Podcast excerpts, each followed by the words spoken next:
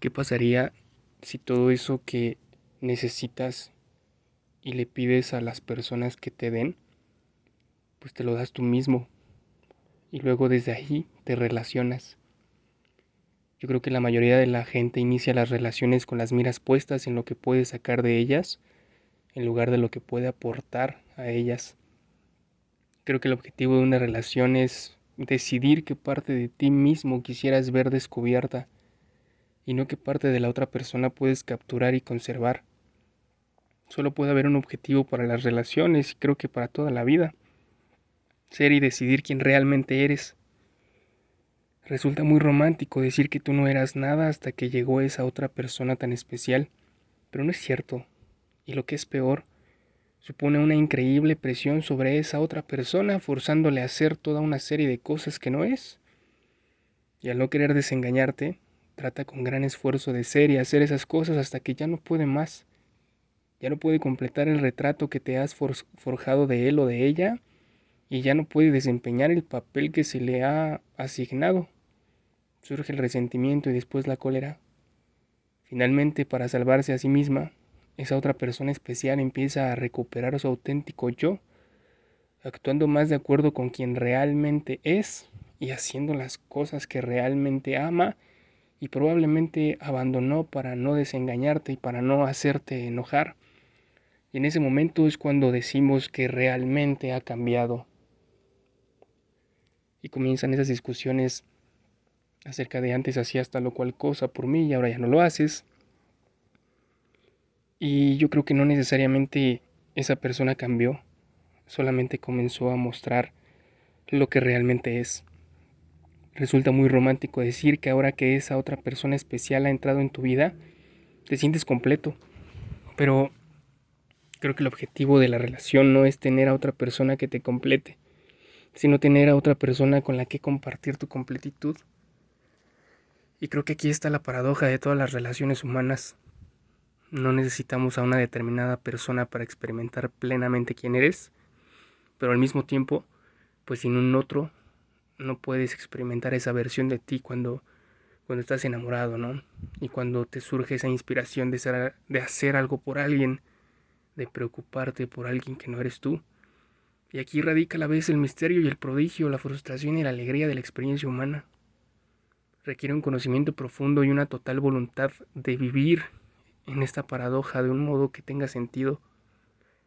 Y observo que muchas o muy pocas personas pues lo hacen.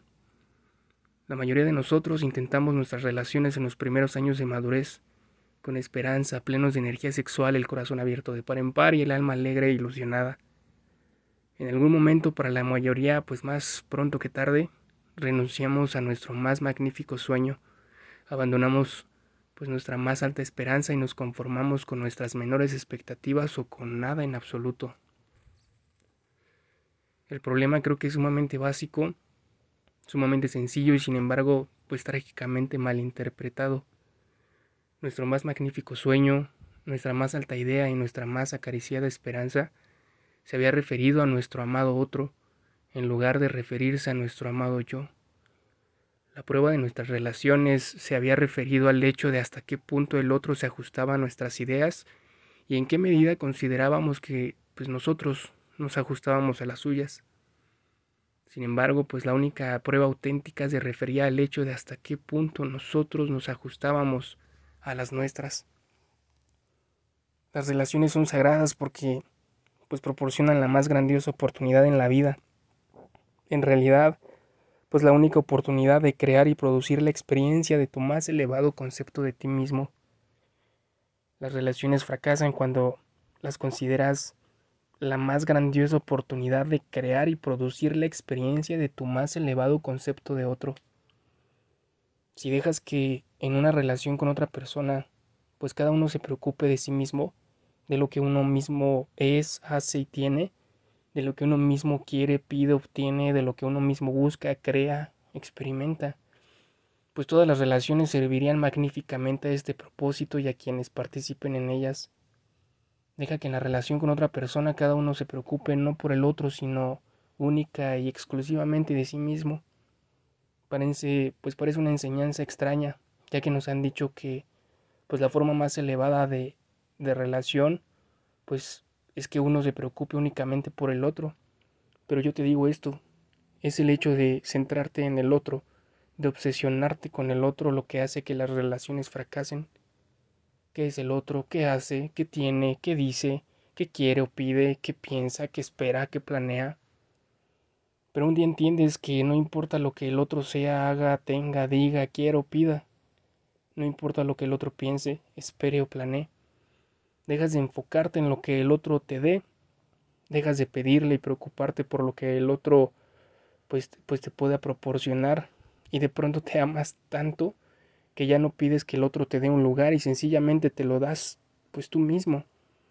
Comprendes que no se trata de estar esperando a que el otro se comporte como quieres y entonces aceptas tal y como es el otro y las circunstancias en las que te encuentras y lejos de aferrarte a que sean como quieres que sean, pues solo te importa lo que tú hagas en relación con ello, por ser lo que elijas en relación con lo que ocurre, con lo que es.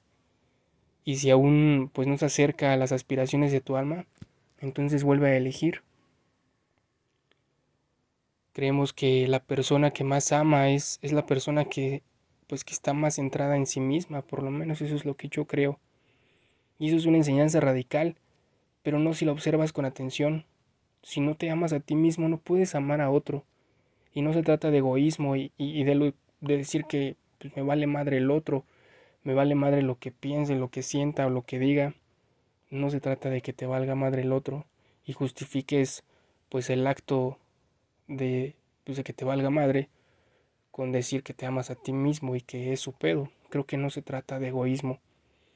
Es una enseñanza, pues creo yo, aún más profunda que tiene como base la más grandiosa verdad espiritual en donde eliminas la ilusión de separación y vives en comunión y unidad con el todo y comprendes que no hay un otro, que incluso decir somos uno, pues es incorrecto porque la palabra somos sigue siendo plural el gran yo soy, el único gran yo soy.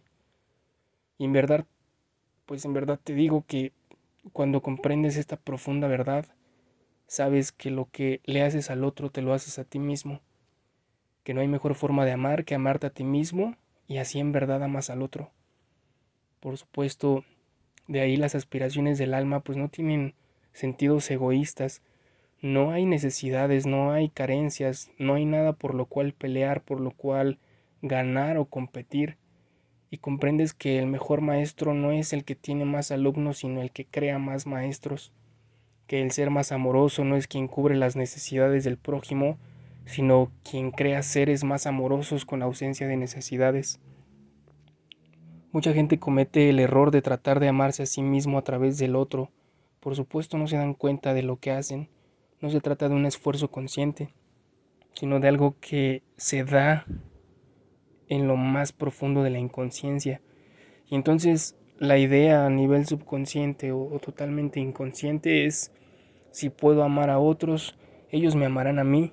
Entonces seré digno de ser amado y por lo tanto entonces yo también me amo. El reverso de esto es que muchas personas se odian a sí mismas porque piensan que no hay nadie que les quiera. Se trata de una enfermedad. Yo creo que ese es el verdadero mal de amores pues lo cierto es que si hay otras personas que les quieren, pues no importa, no importa cuánta gente manifieste su amor hacia ellos, jamás será suficiente. En primer lugar, no creerán en ti, piensan que tratas de manipularles, que tratas de sacar algo de ellos. Y entonces, en el fondo, la idea es, ¿cómo podrías creerme por lo que realmente soy? No, debe de haber algún error, seguro que quieres algo, seguro que quieres sacar algo de mí. Entonces mejor dime qué es lo que quieres. Se cruzan de brazos tratando de comprender cómo alguien puede realmente quererles. Así, no te creen y emprenden una campaña para hacer que se lo demuestres. Tienes que demostrarles que les quieres y para hacerlo, pues pueden pedirte que empieces a cambiar tu conducta. En segundo lugar, si finalmente aceptan que pueden creer, pues que les quieres, inmediatamente empiezan a preocuparse acerca de cuánto tiempo lograrán mantener tu amor. Así, con el fin de conservarlo, pues empiezan a cambiar su conducta. De este modo dos personas se pierden a sí mismas, literalmente en la relación. Inician la relación esperando encontrarse a sí mismas y en lugar de ello se pierden a sí mismas.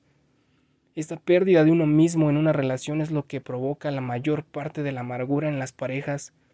Dos personas se unen para compartir su vida, esperando que la suma de las partes, como un todo, será más que las pues que las medias partes en solitario y se encuentran con que es menos, se sienten menos que cuando estaban solos, menos capaces, menos hábiles, menos apasionantes, menos atractivos, menos alegres, menos contentos. Y ello es así porque efectivamente son menos, han renunciado a la mayor parte de lo que son con el fin de tener y conservar la relación. Las relaciones nunca han tenido por qué ser así, pero así es como las hemos experimentado la mayoría de las personas pues que conocemos. Pero ¿por qué? ¿Por qué es así? Yo creo que es porque la gente ha perdido el contacto si es pues si es que alguna vez lo, lo tuvo con el propósito de las relaciones. Cuando pues has dejado de ver a los otros como almas sagradas en un viaje sagrado. Entonces, pues no puedes ver el propósito, la razón que se oculta tras toda relación.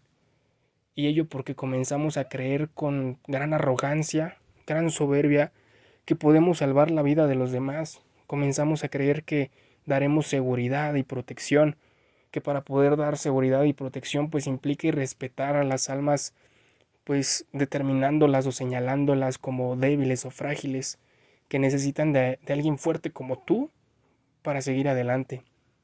Dejamos de ver la divinidad en el camino de cada, pues de cada persona, pretendiendo ser quien cubra las necesidades del otro y que al mismo tiempo pues cubran las nuestras.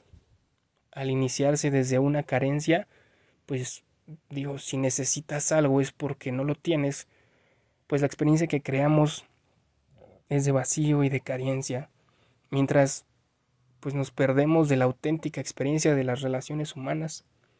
El alma ha venido al cuerpo y el cuerpo ha venido a la vida con el propósito de evolucionar. Tu primera relación, pues, pues, debe ser contigo mismo. Debes aprender primero a honrarte, cuidarte y a amarte a ti mismo. Debes verte a ti mismo como estimable para poder ver al otro como tal Debes verte a ti mismo como bienaventurado para poder ver al otro como tal. Debes verte primero a ti mismo como santo para reconocer la santidad en el otro. Si colocas el carro delante del caballo como nos han enseñado y te piden pues que hagas y, y reconozcas al otro como santo antes de reconocerte a ti mismo como tal, pues un día te resentirás de ello. Si hay algo que ninguno de nosotros puede tolerar, es que alguien sea más santo que nosotros sin embargo, nuestras relaciones y en nuestras casas nos enseñan a considerar a los otros más santos que nosotros, porque sería egoísta y soberbio reconocer en nosotros lo más grandioso que llevamos. Sería soberbio reconocer nuestros dones. Nos enseñan a, dar y, y nunca nos enseñan a recibir. Y eso es lo que hacemos, aunque solo durante algún tiempo. Luego a esas personas que consideramos mejores o más santas que nosotras, pues o nosotros los, crucificamos de algún modo. Aún así, pues nos enseñan a omitir y reprimir nuestras emociones y en cambio aplaudir, adular eh, al otro, para luego pues terminar haciéndolo pedazos al cabo de algún tiempo. Y lo hemos hecho no porque fueran más santos o mejores que nosotros, sino porque creímos que lo eran. Todos los más grandes maestros pues que han pisado esta tierra han traído el mismo mensaje, jamás se ha tratado de yo soy más santo que tú, sino tú eres tan santo como yo. Este es el mensaje que no hemos sido capaces de escuchar, esta es la verdad que no hemos sido capaces de aceptar, y esta es la razón por la que nunca nos enamoramos realmente, auténticamente de otra persona, porque en primera instancia, pues nunca hemos logrado enamorarnos realmente y auténticamente de nosotros mismos. Así, deja que te diga algo, céntrate ahora y siempre en ti mismo, preocúpate de, observar lo que tú eres, haces y tienes en un momento dado y no como les va a los demás. No debes buscar tu bienestar en la acción del otro, sino en la decisión de quién quieres ser, de quién quieres ser a través del otro. De alguna manera, pues eso suena como si no debiéramos preocuparnos de lo que los otros nos hacen en la relación. Puede pues puede hacer cualquier cosa y mientras conservamos nuestro equilibrio, nos mantengamos centrados en nosotros mismos y todas esas cosas pues nada nos afectará, pero lo que hacen los demás pues realmente sí nos afecta. A veces sus actos sí nos hacen daño y cuando el dolor aparece en las relaciones con otra persona es cuando ya no sabemos qué hacer. Está muy bien decir mantente al margen, haz que no te afecte en absoluto, pero eso resulta más fácil de decir que de hacer. Sin embargo, a muchos de nosotros pues nos hacen daño las palabras y las acciones de las personas con quienes tenemos relaciones, pero yo te digo, llegará el día en que no te harán daño, llegará el día en que dejará de ser así, y será el día en que realices y actualices el auténtico significado de las relaciones con los demás, su auténtica razón. La vida incluye la ausencia de control sobre los actos del otro, y eso causa dolor. Sin embargo, pues se vuelve sufrimiento cuando no logramos aceptar la vida tal y como es. Y en cambio, pues nos aferramos a que a que la vida sea como queremos que sea o como debería de ser según nuestra mente. Cuando logras aceptar lo que es y luego amarlo, pues no sufres y el dolor se convierte en un evento que va dentro del presupuesto y así te coloca pues en, en la posición más grandiosa y amorosa para poder decidir quién quieres ser a partir de lo que es. Te brinda la elección de crear lo que aspira el alma y dejas de reaccionar a lo que la vida te presente. Si reaccionas del modo en que lo haces, pues es porque has olvidado esto, pero eso está bien, forma parte del proceso de crecimiento, forma parte de la evolución, es la obra del alma la que construyes en la relación con los demás. Se trata de un grandioso conocimiento, de un grandioso recuerdo, y hasta que recuerdes esto y, recuerdes también pues cómo utilizar la relación como una herramienta en la, en la cual pues es una forma de creación de ti mismo, debes trabajar en el nivel en el que estás, el nivel de conocimiento, el nivel de voluntad, el nivel de remembranza. Así pues hay una serie de cosas que puedes hacer cuando reaccionas con dolor ante lo que la otra persona es, dice o hace. La primera es admitir con franqueza lo que sientes exactamente y con mucha humildad y autoestima decirte tu verdad de forma cruda acerca de los eventos con los que no puedes. Solo hay una cosa que puedes hacer al respecto. Debes honrar tus sentimientos, puesto que honrar tus sentimientos significa honrarte a ti mismo, y debes amar a tu prójimo como a ti mismo. ¿Cómo puedes aspirar a entender y honrar los sentimientos de otra persona si no puedes honrar los que albergas en tu interior? La primera pregunta en cualquier proceso de interacción con otra persona es ¿quién soy? ¿Y quién quiero ser en relación con ello? A menudo no recordamos quiénes somos y no sabemos quiénes queremos ser hasta que comenzamos a probar algunos modos de ser. Tú te diste cuenta desde el principio que era alcohólico, que era agresivo, que no era leal a sí mismo y probablemente no podría ser leal a nada ni a nadie. Te diste cuenta que era posesivo, celoso, celosa, que estaba vacío y que buscaba llenarse contigo. Aún así, decidimos continuar. Y aquí te presento por qué resulta tan importante honrar nuestros sentimientos más auténticos. Si nuestro primer sentimiento es negativo, el hecho de tener pues dicho sentimiento a menudo es suficiente para desecharlo. Es cuando estamos coléricos, temerosos, estamos molestos, estamos disgustados, estamos furiosos, tenemos el sentimiento de querer hacer daño, cuando podemos rechazar estos sentimientos primarios en tanto no formen parte de quienes queremos ser. Yo creo que el maestro es aquel que ha vivido las suficientes de tales experiencias como para saber por adelantado pues cuál es su elección definitiva. No necesita probar nada. Ya ha llevado antes esa ropa y sabe que no le sienta bien. No es la suya y puesto que la vida de un maestro pues está dedicada a la realización constante del yo, tal como uno mismo sabe que es, pues nunca albergará esos sentimientos que no le sientan bien. He aquí por qué los maestros se muestran imperturbables frente a lo que los demás llamarían calamidades. Un maestro bendice la, la calamidad, pues sabe que a partir de la semilla del desastre, pues crece el yo. Y el segundo objetivo de la vida de un maestro es crecer siempre, ya que una vez se ha realizado plenamente a sí mismo, no tiene otra cosa que hacer excepto ser más que eso. Las relaciones como las usamos se han vuelto tóxicas, pues se trata de obligar al otro a satisfacernos, hacernos sentir amados, procurados, escuchados y atendidos, lo cual implica abandonarnos para poder cubrir el papel que se nos asigna, el papel que nos asigna nuestra pareja. Si estás dispuesto a hacerlo, adelante, pero con gran madurez acepta tu creación. Y por otra parte, si no va a crear lo que aspiras a hacer, pues comienza por comprender que todo lo que quieras que te dé el otro, pues hátelo tú mismo y luego desde ahí te relacionas y ya verás la experiencia que estás a punto de crear. Gracias por quedarte hasta el final de este podcast.